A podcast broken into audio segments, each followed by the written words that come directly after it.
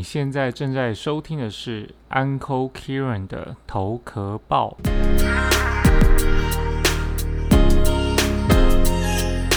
你好，欢迎来到头壳报，这是一个让不同世代的斜杠创业家能够更多了解彼此和分享生活的访谈频道。我是节目主持人 Uncle Kieran，今天想和大家聊聊，在关系之中，男女怎么一起来面对财务问题，尤其是夫妻当中。我们一起来听听 Vivi 夫妻的分享吧。欢迎 Vivi 来到我们头壳报。那 Vivi 是这次我特别邀请的来宾，主要他是分享 IPO。大家可能有很多人不知道 IPO 什么，是不是？IPO 跟 UFO 是不一样的东西。IPO 跟你在投资理财的这些公司是很多相关的。那我们就请到她，还有她的老公，首先出现一下。对，她的老公也有出来，诶，不是出来，是出现。对，会一起来聊聊，还有夫妻间理财都会有什么样的冲突？那我们就请她自我介绍吧。Hello，大家好，我是 Vivi。那嗯，我的频道主要都是在讲就是 IPO 上市上柜的经验，然后还有就是如何上市上柜跟判断一家公司的品质是否优良。那另外我还有做就是投资日记，就是我们会有投资台股跟美股相关的记录，就是记录而已。记录失败与成功。是的，就是很诚实的记录，就是我可能今天赚了，那或是我今天赔了，但我也没有要鼓励大家要跟着我投资或什么，我只是想要有一个地方去记录我的状况。那第三个的话，就是嗯，我会放一些我比较有相关、有兴趣的议题，比方说前阵子我有呃看到有上市一个 ETF，然后我就会觉得说，哦，我想知道，我我觉得我该不该投资，我就会去研究它，那我就把它写在我的那个 Instagram 上面。嗯我觉得能够诚实，就是揭露自己的投资日记的人，真的都蛮厉害。像我就是很俗辣，我一直都不太敢。虽然我有在做投资理财内容，但是我从来就是就是不要给你们看。那为什么你会想要做这个呢？呃，主要原因是我原本就会在我的私人的 Instagram 上面去 PO，就是我的对账单。那其实这个目的主要是在我每天做反省，比方说我今天为什么会赚钱，或是为什么我今天会赔钱，其实都是一个自己的反思。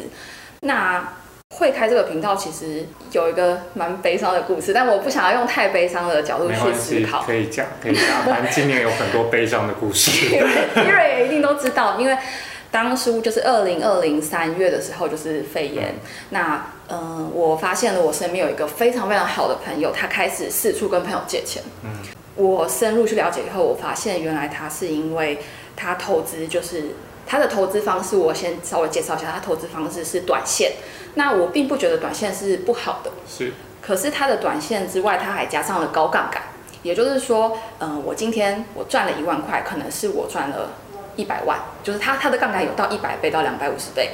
所以它相对的，真的是它开很高的杠杆，所以相对它赔的时候，它可能今天赔了一万块，可是它就是赔了一百五十万。那呃，他那时候我跟他谈，因为他那时候有来找我借钱，那我就跟他谈，我说为什么你会想要就是借钱？你是想要再加码吗？因为在我的心，嗯、我的投资的想法里面，我觉得肺炎的时候是。呃，我们一一生当中难得的，可以让资产加倍的方法，也就是它在价格很低的时候，我可以用比较少的钱买很多的单位，这样它就可以，我我到时候累积，然后价钱回来的时候，我可以涨得涨涨得更多。但是他说不是，我不是我不是为了要呃长线投资，我是为了我希望我可以再去熬一把，因为我已经赌博的对我已经我已经亏了，我希望我可以再放进去一下，我可以赚回来，我嗯我一定可以。然后他提到了运气，提到什么？他提到了 luck，就是哦，呃，我希望我的运气够好，然后我我肺炎的时候我运气不好，你听起来我觉得非常可怕。就是呃，在我的观念跟想法，因为我是比较偏保守或者是中长线的人，我没有想过投资跟运气是有关系的。嗯，然后嗯、简而言之，就是我朋友现在是。呃，他的爸妈也在帮他还房贷，嗯哼，呃，帮他还那个信贷，因为他用用信用贷款啊，用用信用卡去刷，到现在都还没有还完，他爸妈在帮忙付钱。那他现在自己还是在亏损当中，然后甚至就是精神每天都没有办法睡好，然后甚至交易就是继续就是不断的在失败当中。嗯那我那时候看了其实很心痛，因为是非常非常好的朋友，所以我就决定，我我不管，我就决定哦，我就很不要脸的，我就把我的投资日记，我就我就公开，我觉得至少多一个人看到，他可以看到说我不是一个短线进出，或者是我是用杠杆进出的，至少多救一个人是一个人。嗯所以我其实没有想要呃太多目的，我初衷就只是希望大家不要因为理专或是因为朋友或是各种原因，让自己的投资就是造成了家破人亡。那你一开始一开始是怎么样，就是培养自己理财的这些，从尝试到变知识，到变可能开始很专业的去分析自己的持股，你这个过程是？嗯，其实跟蛮多小资族一样嘛。那我们平常都是就是普通的上班族，然后后来也是就觉得说，哦，我们呃结了婚，嗯，先生在那，啊来手露一下，手露一下，先生出现了，结了婚，就觉得结了婚，然后应该要对呃未来有很多的所以结婚之前是没有，结婚之前，其实我在大学的时候有投资基金，就是听了学校老师可能，因为因为我是本科会计，因为我是会念会计的，那嗯我本科就是会计，然后就老师就会说啊，如果什么都不懂的话，你就是是定期定额投资基金。那但是其实，在大学的时期，我的手头的钱也不够多，然后我就是中间的时候，我就觉得啊。好像我有更重要的事情要做，我可能要买衣服啊，更漂亮啊，或者是我我想我要想买的东西，是是也很重要，也很重要。对，要打扮自己啊，这样才有老公，对不对？对 所以我我就老公有点头吗？老公好像有点头，老公有点头。对，所以我就停止了自动扣款这件事情。结果没想到，我后来我我的朋友也有继续定，他有定期定额继续扣款，嗯就他最后告诉我说，他有甚至还了他的学贷。然后我就觉得很惊讶，因为其实我是没有赚出场的，嗯，所以后来我就觉得很很沮丧啊，我就觉得好像投资对我来讲不是什么很重要的事情。嗯，那我是后来一出社会以后，嗯，我的爸爸就用他退休金的名义，他就说他买了一个小套房，然后他希望我可以就是，嗯强迫你就是接手存钱，对，他就说啊，你的薪水我帮你算一下，你每个月只要付多少钱，你就可以拥有一个房子。对，对于一个刚出社会的人而言，有一个房子听起来就是一个美梦。然后我就觉得好啊，那反正我就盯一盯。然后我那我就是那你蛮厉害，一出社会就这么能给。我我是盯到我同事，我同事都问我说：“哎、你今天吃饭了吗？就是你你要不要？你你钱够不够？因为我已经盯到我已经 一出社会就变房奴，对我整个就是大房奴。可是也因为有这一段过程，就在还没结婚之前，大概经历了四五年，也因为这样子，我可以了解说啊，原来我以前的消费习惯是哦，多么的所以你是透过这个房奴的这个过程中，开始去强迫自己对，开始理财，或是或是说强迫自己存钱。啊存钱，或是了解怎么样金钱的运作、嗯使用。对，然后后来当然就是因为结婚，那结婚的时候我就觉得我我必须有一个更高的，就就结婚就会觉得有很多的幻想，你对于自己的组成一个家庭，你希望你未来嗯、呃能够给家庭更好，比如说呃假设生了小孩，你希望给小孩最好的，或者是希望我们可以常常出去玩，或是有更更更高的享受，是，都会有这些想法，我就会觉得说，那那我们一定要更好，但怎么更好，就不知道。那我问你一个问题，那你结婚之前，你你开始在就是面对这个房贷的压力的时候，嗯。那你那时候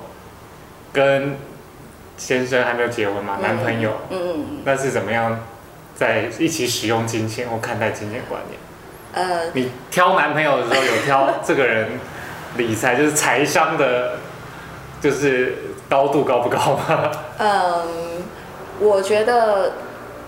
套一句套一句我爸妈说的话，那时候其实我很看重，我会觉得说，如果你的另外一半是已经有经济基础，或者是他很有财商，是对你自己很呃有钱有车有房的男生，是一个。呃，你你你未来生活可以不愁吃穿，或者是很方便，就有会吗？有车有房，我觉得 这是个迷失，我们待会来探讨。我呃，我原本会觉得至少比如说他至少有一定的存款量，嗯或者说 他有一个房子，那这对我来讲都会是一个加分，因为我是我已经有一个房子，然后我也是很认真存钱的人，我觉得至少要有共同的价值观嗯，是一件很重要的事情。但呃，我遇到了先生，那他跟我是完全不一样的家庭。是。那你们在使用金钱上面，结婚之前有什么样不一样吗？比如说你是怎么样，先生是怎么样？呃呃，我必须要吐槽先生，因为先生在 他他呃他的先生不不露脸，没有看到他表情很那个凝重。呃，应该嗯、应该是说先生他是一个、他们的家庭是不会去思考未来生活的，呃，未来退休的时候，金钱要怎么运用的，就是比较活在当下的。比如说我今天想要买一个东西，我就直接买，然后也不会去思考说这个东西它能用多久，或是它的价值观，就是、呃、这个东西价值多少，嗯是不是高 CP 值，是，他就是真的想要我就买。嗯。嗯，来来来，嗯，反方答辩。对，其实太太说的没有错啦，就是我们家里比较没有理财的概念，也不知道如何去投资，基本上，呃，就是赚的钱不是存银行就是花掉。那你那时候在跟他交往的时候，你有没有觉得说，这女女生不得了，很会理财？但我必须要爆料一下，哎呦，他最喜欢爆料了，因为我们叫投个爆。其实，在交往的过程，哎，在交往的那段期间，甚至在追她那段期间，甚至到交往以后，我根本不知道她有房子，在哦，缴房贷这件事，因为她其实对她来说，她不会把这个事情就是是，拿特别拿出来讲。但是你有发现他都吃不饱吗？我都一直邀他吃饭。所以下次如果有女生找你吃饭，不是这女生抠门，而是她有房子。对，我就会觉得这个这个女生就是跟其他的女生好像有一点点不太一样的，就是她不会特别的是去花很多钱在制装啊，买最新的 iPhone 啊，嗯或者是做头所以你那时候就有发现她使用钱的方式是是很保守的。老实说，我那时候没有思考到钱这一块。哦，就就是很单纯的感觉吧，相处之类的。那时候选女朋友真的不会特别考虑这个女生要很会做理财才是是我的菜，其实不是。当然，当然，就是男生不会想到这一点。对对对对，其实我就是凭凭感觉去跟太太交往。其实，在交往之后，过了就是过一阵子之后，我才慢慢知道，原来他身上有一个房贷，然后他每个月是花多少钱去 cover 这个房贷的这件事。所以你们在结婚之前，结婚使用使用金钱上面是没有冲突的吗？或是观念？因为我觉得常常常男生跟女生会最不能够理解，就是女生为什么要买这个东西，然后女生会觉得说男生为什么要花很多钱用车子改车等等，这是最普遍的一个问题。嗯，那你们的其实会，其实会，因为因为我本身比较喜欢三 C 之类的东西，哦。对，所以我可能就会花蛮多部分的金钱在三 C 上面，对，但有没有什么故事曾经他不理解你嗯 iPhone 七 出现的时候？说到买 iPhone，其实也是，就是就是我曾经在他生日的时候，我就送 iPhone 本来想要送 iPhone 给他，但是他在我送之前，他就猜到说，哎、我生日你千万不要送我 iPhone 哦，因为我虽然很喜欢，但我真的觉得它太贵了。哦，对，所以那你那时候是想说，女生说不要，其实心里都是要。没有欸，我是觉得我就是很很直白，我说哦，你说不要好，那我就真的觉得是不要。嗯，对，那我他他其实也说的很白，说如果你真的硬买，我反而不会开心，我会生气，哇塞，因为就会觉得你又在乱花钱。嗯，这个比较需要补充，应该是说我在从交往的时候认识对方的时候，我其实就会先确认他的购物习惯，那我就会跟他，哇，好严谨，你你的购物清单，我呃应该是清说？我会去看他购物的时候，他是嗯、有思考的。我觉得女生要那个女生的听众观众可以学一下，就是他是有思考性的购物，还是说我今天想吃这东西，哦，好好好，就直接拿了就走，或者是他会思考说，哎、其实同样是比如说泡面，上上面有十块、二十块、三十块、四十块、五十块，也有国外进口的一百块的泡面。就是我曾经有考过先生，我就说，哎、我如果 泡面举例很奇怪，如果我你要是泡面，你要选哪一个？他就这样直接看完以后，他直接拿一百块的泡面。就是他所有选的东西，他就是直接看图片，他看他的画面，他也不知道到底好不好吃，他选都是选最贵的。代表是货啊，是货，很是货啊，对对对。可是他没有去，他他没有经过他的思考，就是说、嗯。我今天真的是需要这东西，还是想要这个东西？对，这是你这你这些观念是从哪里来的？是呃从没有钱爸，爸。因为没有钱呢，哦，就是因为我必须要缴房贷，那我能用的资源太少了，所以我就是逼迫自己要选，嗯，要要去思考，说我这东西我真的买了有对自己有帮助吗？还是我可以再等一等？对，嗯，大概就是这样子。那再来的话，其实呃有一件事情蛮重要，就是你要去，我建议就是在交往的时候，最一开始要去找对方的父母，一 一开始交往就要尽量见父母，soon as possible。你知道为什么吗？因为其实这好特别哦。呃，我屡屡试不爽，哎、不能这样讲，这样讲听起来很多很多男生或者是很多女生都很怕见对方的父母，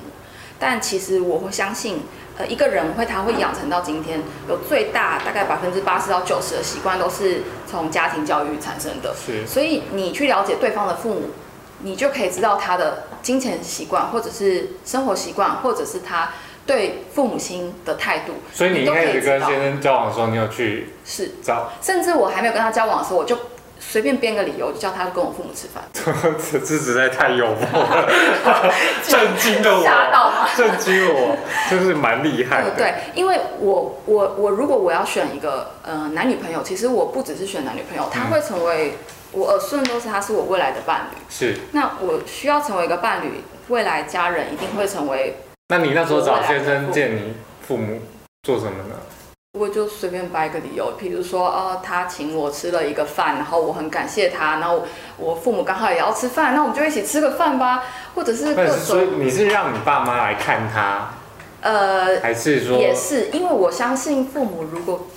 如果没有办法好好没没有喜欢没有喜欢你的另外一半的话，其实以后你的角色就会是夹在中间的一个夹心饼干。但是可能交往可能在磨合一段时间，不会一开始交往就直接第一个礼拜就见父母，agenda 全部排出来，太厉害了吧？我我补充一下，因为玉玉可能是一个比较重家庭的，是，他就算结婚，嗯，就是结婚之后，他还是希望跟跟爸爸妈妈会有很频繁的交流往来，而不会当然当只有然当然。过两人世界。所以是，所以她在选男朋友或挑老公的时候，除了她父母要喜欢，她也要看她另外一半跟的父母她父母的沟通交往但，是会不会有一开始就一开始就第一个礼拜吗？有一个时间吧，不可能我第第一个月或都是能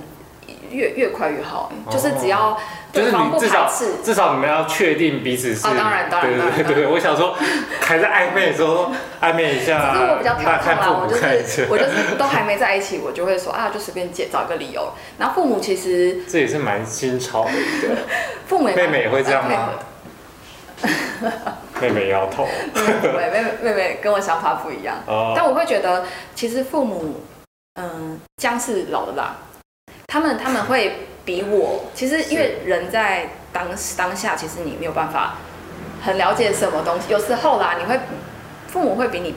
还了解自己，啊，是当然帮你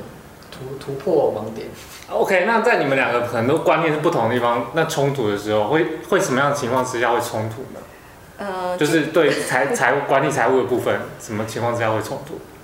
各种啊，各种各种各种。说说说看，嗯，比方说他很喜欢买，比如说三 C 产品，好了，就拿先生刚刚说的三 C 产品，三 C 产品不外乎就是要最新、不一定吧？最 on time。当然，那是一个快感吧，嗯就是因为你拥有别人别人都还没有时下可以拿到的东西。那嗯，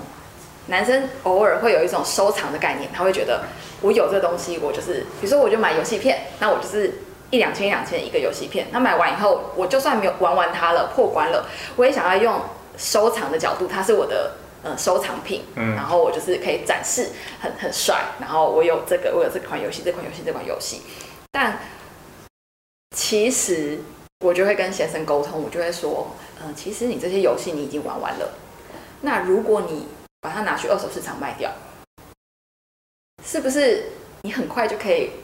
玩下一个游戏？而且下一个游戏其实不用花太多钱。我觉得你的小孩以后会是巴菲特。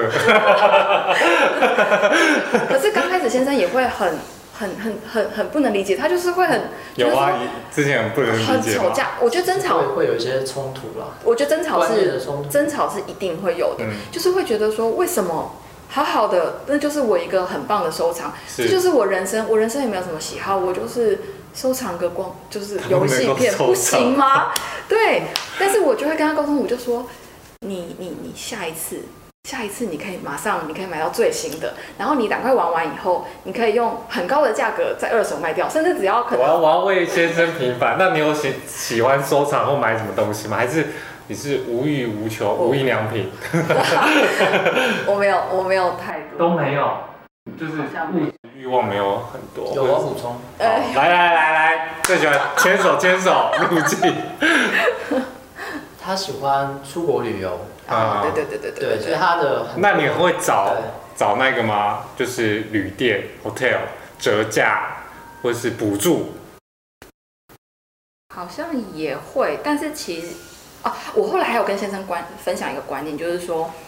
嗯，既然我可以尊重，因为当初他就说这是我的兴趣，你怎么可以呃抹灭掉我的兴趣？是是是那后。来我们就沟通，加一加一 加一加一加一加一特效，一直加加加一，后来我们就会沟通说，那好，那因为我们现在有每年就是编呃未来一整年的预算。的习惯，我觉得说，对我就会说，好，他因为他也会反反反问我说，哎、那你也有你的兴趣啊，你也有旅游的兴趣，你的兴趣这么昂贵，那你怎么可以就是说我的兴趣，我只不过是一个光碟一片才一片，对，所以我就说 一张机票都不到。是，所以我说好，那我们就是编列预算，哦，比方说你就用你的享乐，那哦。你的享乐预计你这未来一年你大概会花多少钱？那你额外你还想要买，比如说 PS 五准备要上了。嗯，那我很早之前就想要买 PS 五了，我就很早之前就先编好，或者是说我就卖一点点，编少一点预算，我卖掉一点点二手的，我就可以补足那个钱，或者是我再多去像 Uncle Kieran 学，拓展一些额外的收入，是不是就可以补贴我们的就是那些缺口？我就可以很大方的、很很堂而皇之的说我要买 PS 五，就是大概这个观念。那旅游也是，我就是在年初的时候我就预算，说我预算多少，你会怎么编列？比如说一个月的薪水，你有百分之几会是编列到就是旅游基金？我们都怎么预估啊？我们好像都是用，我们我不知欸我们其实用的方式蛮简单的啦，也没有太高深的计算。我们大概就是用年收入的几趴，三趴以内吧，年收入三趴以内，对，去编我们两个人的享乐预算。我那也是蛮少的欸。对，其实没有特别多，因为我们毕竟生活开支啊、是缴房贷啊等等那些都要先扣掉。当然，对啊，之后有剩下的大概三趴，因为其实我们享乐账户也才第一年使用而已，哦我们可能每一年会去做检讨、做调整。其是实三八是太高呢，还是太低呢？对啊，我们可以再去做调整。所以今年到十二月也快结束了，所以明年一月我们可能就会编下一年度的享乐。嗯对，大概，但至少在今年度，我们的享乐算是成功的，没有透支。没有超出我们本来的因为疫享乐的情，你们也预算没。办法出去。对，也是也是。对，这也是这也是一个一方面，除了除了说你你要自己知道说，因为编预算的目的就是我知道我今年就是比如说我就是只有五万的旅游基金，那我当然想要出国去欧洲、美洲，就是很多非洲、嗯，埃及，我都想去。可是我知道我的预算在哪里，那你可以选择的是，哦，我两年去一次比较远的，或是比较远的地方，嗯或者是那我就去亚洲，不同的亚洲的国家先玩玩。嗯那我可以在编，我在我的退休的计划里面编出，哦，我未来以后我一年要去欧洲多少钱，我可以把那个计划延长。其实就跟 Uncle Kieran 是的的概念是很像，很。像，是很像，因为就是所谓的延迟享乐，你你 iPhone 就是我要买最新的，还是我其实效能对效能有有 看效能不变，可是其实我不一定要买到最新的，是一样有同样的效果。不要有最新的迷思，那都是都是这种做广告的骗你的。那你们在，我知道你们现在就是有在比绩效嘛，一个台股，一个美股。那这这那时候是怎么样分配的、啊？你们怎么样去彼此互相激励或者是学习？就是股市这些资讯怎么样吸收？因为我觉得蛮特别的，因为我觉得很少会有夫妻就是在拼绩效的，我也是遇到这一对蛮特别的，要不然就是共同就是在一个领域很专精，就是互相研究，但你们好像就是应该应该说我们也没有特别一定要拼绩效啊，但是有一点要说的就是，因为我们两个人的投资想法概念其实差蛮多的，哦差蛮多的所，以如果是用共同基金投资的方式，我们就会有旗舰。嗯，就比如说今天 Vivi 想要买 A 的投资标的，但我觉得其实 B 比较好，但我们只有这么多钱，那到底是要买 A 好还是买 B 好？那这样子你们怎么分？因为你们是共同，就是钱是一起编列家庭的预算嘛，那你们怎么样？就是五十五十吗？呃，没有，大概我只有五五 percent，Vivi 大概九十五 percent。所以每股只有五 percent 哎、这是有原因的，啊，因我们为因为美股美股的呃临时动用需要临时动用的时候，其实它拿回来变现的时间比较长。那如果我紧急真的需要钱，或是需要什么状况的时候，它比较不容易拿回来。但是你们都做中长期的不是吗？啊，当然啊、当然，但是我们还是会，我们就是偏保，守，为为你感到哀悼。我们就是偏比较保守的啦。是是是，对，那一方面也是因为我们我们找的券商是比较不那么你们都安付委托的吗？没有，我们我们是找就是比较我们自己没有那么安心，因为毕竟今年是我们第一年做，是，对，今年第一年做美股，今年很多人做美股，对，所以我们就觉得我先不要放太多，那就是也算是第一年让先生真正，因为以前先生是拒绝拒绝去了解、拒绝去投资的。那后来我们就是慢慢沟通，慢慢沟通。他现在就觉得说，哎、我其实也可以，真好。他觉得他也可以。那我们就觉得啊，慢慢放手，慢慢放手，慢慢来。就是，那你嗯，就用一点点钱，然后投资试试看，然后慢慢去研究，慢慢去了解。对，那你对于就是二十几岁到三十几岁的年轻人，嗯有没有什么就是情侣啊，或者是夫妻，嗯有没有给他们什么样的建议？就是因为我觉得夫妻关系，我之前有去上过很多关系经营跟夫妻怎么样相处的课程，因为我就是一个蛮喜欢东学西学的人。那夫妻问题最大两个问题存在问题就是只有两种，一种就是性，一种就是金钱。所以我觉得金钱在夫妻当中是非常非常重要的。那你会给一些呃这些可能是男女朋友或是夫妻有什么样的建议？嗯，我非常提倡财产共有制。我也是加一加一再加一再加一再。很多的呃，我我当初要结婚的时候，我就去问我身边很多已经结婚的人。第一个当然我就是很直接直觉问他说为什么要结婚？那这个不是今天讨论的。你有问你爸妈吗？当然有啊，但是但这些都不是我找不到一个理由啦。是，但我我后来找的理由是因为对方是跟能沟通，这是我觉得是最重要的，然后互相体谅。嗯，但金钱上面最重要的是，我觉得，呃，共有，就很多人都会说我想要分开，钱，然后我们会共同开一个账户，大家把，比如说我赚比较多，我投比较多的钱进去，然后他赚比较少投的钱进去，然后家庭所有的开销从这里面去定期定额扣款或是去指引。但我觉得只有金钱共有制才可以把所有的投资或所有的梦想或者你想要做的事情最大化。对，这是真的。好，我可以补充一点，就我学到的，就是因为我们的文化其实是很不鼓励，就是对婚姻是友好的。比如说我们法律的设计，还有我们的文化。那文化从一个点的文化讲，就是私房钱。我觉得，因为我去上课，我听到老师讲，我听私房钱跟这有什么关系啊？他说，你看哦。大部分就是中华文化里面嫁女儿的时候，就都会跟女儿说：“哦，你嫁过去之后就要开始存自己的私房钱。”这是一个很奇怪的事情，就是你要去结婚了，就要开始预备离婚了。他说：“他说你要存私房钱，哪就是怕有一天怎么了就可以怎么样。”所以那个观念很像，就是随时要废油掉的感觉。那还有另外一个说法，就是呃，在夫妻里面，不管谁赚的比较多，赚那少比较少一点的人，都会有不安全感，觉得哎、他钱都花去哪里啊什么。嗯，所以唯有就是都是很透明、坦白、坦白的共有，就不会有太多的问题。那也像你刚刚说，就是可以最大化，那也是嗯一件很好的事情。而且我觉得可以把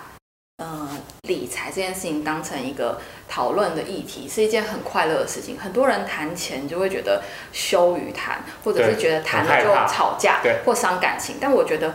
呃，越来慢慢，嗯，在我们现在结婚三年，我越来越有感觉，就是谈钱这件事情，我们是越来越快乐的。你们会怎么样谈啊？我们就是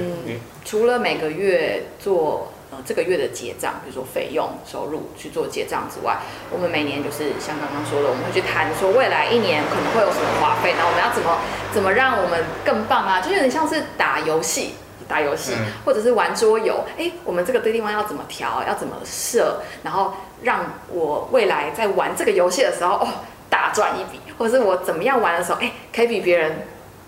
更好。对，就是很很开心。就平常生活的时候也可以讨论这件事情。我我觉得你你在经营婚姻很像在经营公司，但其实是是这样子没错，就是就是把这个，因为家就是一个一个组织嘛，然后怎么样让自己的财务状况越来越健康，然后越来越好，那也是很好。谢谢你今天分享很多哦，夫妻之间的财务的这个很多东西，为我自己预备 之后的恋情。好，最后一个问题，请好。那一个来来问我最后一个问题，看你想问什么。呃，我想问的是，你怎么看待另外一半，或者是说你说金钱、哪金钱、理财、理财金钱、金钱方面，就是你预备或是你期待你的另外一半他拥有呃什么样的知识、尝试，或者是期待他能怎么跟你互动或是有什么特质，啊？对理对，财方面的特质。对对，我我其实觉得，呃，就像你你刚才说，就是男生在追女生一开始不会想那么多嘛，对一，开始的时候谁管理财特质啊？你至少有感觉吧，对吧？没有感觉，他就是就是巴菲特的女儿 so what，我会觉得还好。但是我觉得，呃，对自己在财务上面，然后会有稳定的收入，或是有呃高收入的技能，应该说应该不不应该说高收入的技能，应该说他对自己赚的钱是珍惜的，我觉得基本上就 OK。就是我对于理财的，不是说一定要很会投资，我把它当成管家，就他很会管理自己的财务。管理自己财务不见得是一个投资大师，而是说他每分钱他都知道，呃，花在哪里，该该不该该花。就像你一开始房奴的时候，就强迫你就是嗯，要管理你的财务嘛。所以我觉得很多人在讲投资理财，好像要多会投资，我并不觉得就是每个人都好像马上会投资，但是会不会管理财务，我觉得是很很重要的一件事情。所以我觉得我会希望我的另一半，他管理自己的财务，